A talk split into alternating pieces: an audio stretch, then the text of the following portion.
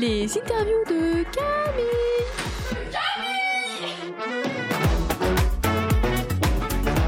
Et ça, c'est quand même un truc de fou. Vous pouvez me souhaiter Toy Toy.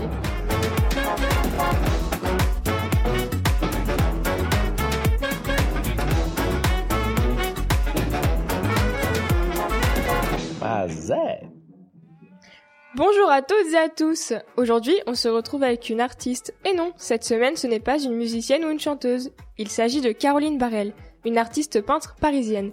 Elle a fait partie du monde de la radio et de la télévision pendant 15 ans, et aujourd'hui, elle est devenue peintre. Elle vient de faire une exposition à la recyclerie à Paris, et je voulais vous faire partager sa passion. Vous pouvez bien évidemment retrouver Caroline Barrel sur les réseaux sociaux. Voici donc son interview sur Delta FM. Bonjour Caroline. Bonjour Camille. Bienvenue sur Delta FM. Vous avez été animatrice radio et télé pendant 15 ans. Pourquoi avoir choisi de quitter le, ce monde-là justement pour passer à celui de l'art? Eh bien tout simplement parce que j'en avais marre. En radio on me demande, euh, ou en télé, de jouer un personnage. Euh, et ce personnage malheureusement me convenait plus. J'adorais mon métier mais euh, mais ce personnage moi me convenait plus. Et j'étais pas une comédienne j'étais pas une actrice. Euh, le milieu dans lequel j'évoluais ne me correspondait plus et les gens avec qui je travaillais ne me correspondaient plus. Et, euh, et suite euh, à un petit euh, enfin même un gros burn-out euh, j'ai décidé d'arrêter tout simplement. Et puis il fallait que je réfléchisse à une autre carrière et puis finalement, c'est ma carrière qui s'est imposée à moi, étant donné que euh, j'ai commencé et recommencé à, à peindre. Et puis, euh, et puis ça a commencé un petit peu à marcher. Donc c'est cool. Donc pouvez-vous nous parler de vos expériences, vos expositions, vos rencontres que vous avez pu faire grâce à l'art? Alors, grâce à l'art, c'est comme dans la vie de tous les jours. Hein. Finalement, euh, les rencontres, on les provoque. Euh, après, euh, euh, mes expériences euh, ont été celles de d'exposer, de me confronter au milieu de l'art, qui n'est pas un milieu facile.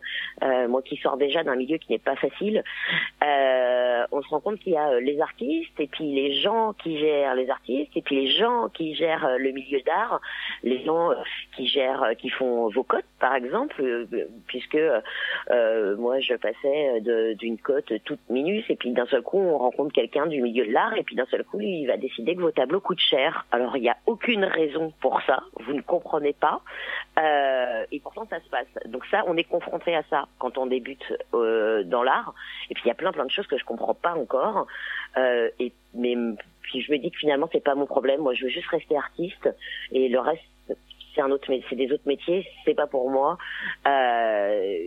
Alors finalement, je préfère pas les comprendre. Je préfère rester dans mon petit monde, euh, euh, moi, de, de, bisounours.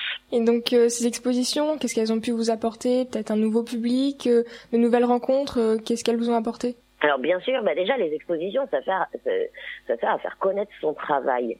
Et à partir du moment où votre travail est vu, qui touche les gens, euh, bah déjà ça vous touche. Enfin moi ça me touche en tout cas.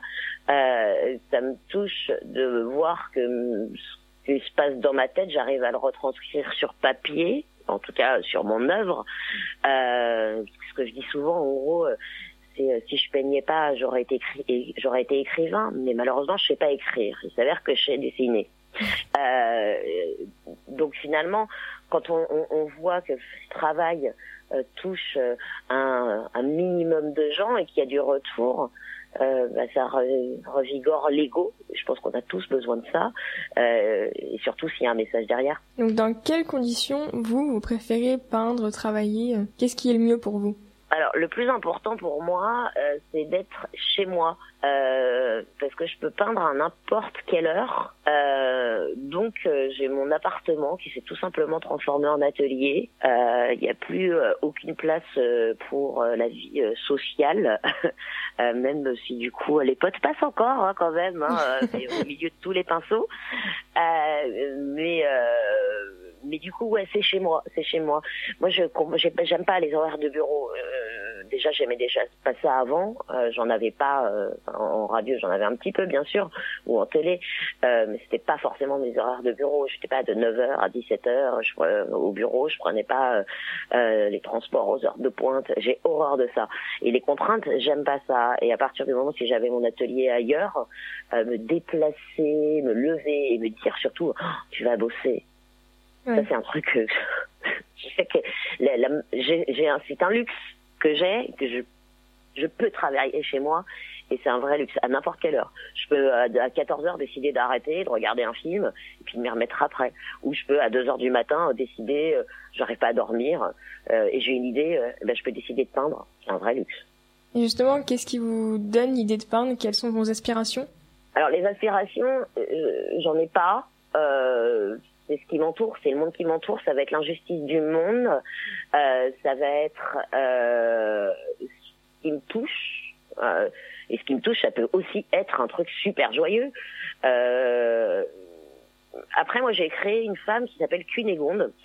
Euh, je dis toujours que c'est mon alter ego. C'est une femme qui est capable du pire comme du meilleur. Elle fait souvent des fucks.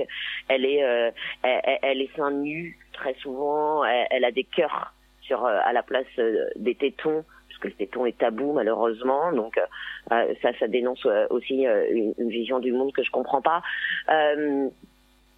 et elle vit, en tout cas, cette femme Cunégonde. Je trouve qu'on a un peu tendance à, à vivre, on, on s'offusque de tout et et, et, le plus important, c'est surtout de penser à vivre. Et cette femme, ce qu'elle fait, c'est qu'elle s'offusque, bien sûr, mais elle pense aussi à vivre. Et, euh, et ça, ça vient profondément de moi-même. Mais c'est beaucoup plus facile de le faire dire par quelqu'un d'autre. Ça, c'est sûr. Qui est Cunégonde. Ouais. euh, Pouvez-vous nous décrire et expliquer vos toiles jungle et la liberté guidant l'amour? Oh, alors à la radio c'est difficile en plus de décrire des arts, de, de, de l'art parce que euh, forcément euh, euh, c'est subjectif, on les voit pas d'ailleurs donc du coup les gens qui écoutent, je vous invite à, à, regarder un petit peu ce que je fais. Jungle, c'est une femme, euh, du coup, c'est cette fameuse Cunégonde euh, qui est euh, nue, qui se balade dans la jungle au milieu des animaux, et, et elle est pas, et elle a des poils, cette femme. Enfin, oh, mon Dieu, elle a des poils.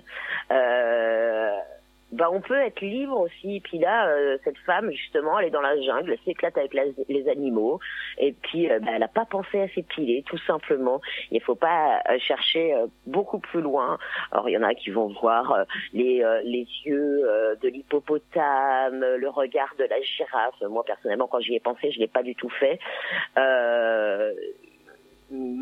En, tout cas, dans jungle, les couleurs sont sont, sont, très enfantines, mais même le tableau est très enfantin. Euh, l'hippopotame euh, a, euh, des fesses en forme de cœur.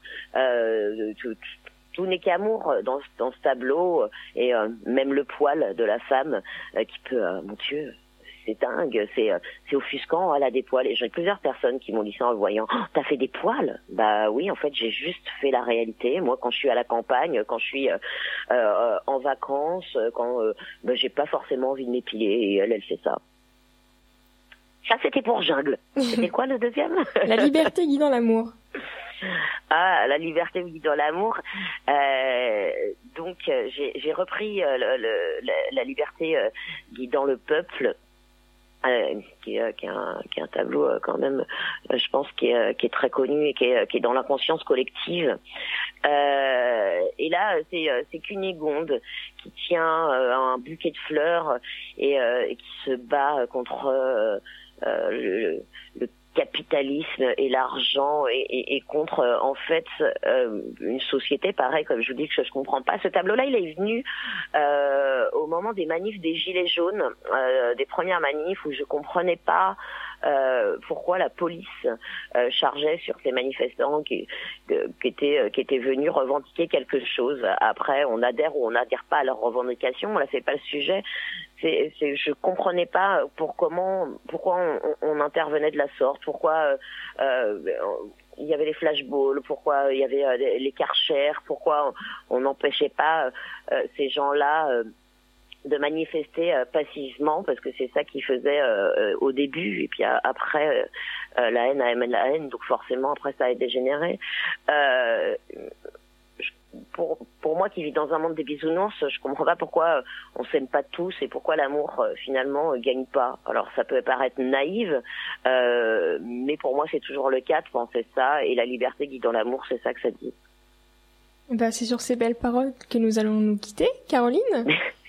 bah, merci en tout cas de m'avoir reçu dans l'émission. Eh bien, je vous remercie et puis euh, à une prochaine fois. Avec plaisir, merci. À bientôt. Et voilà, c'est fini pour aujourd'hui. On se retrouve la semaine prochaine et surtout, bisous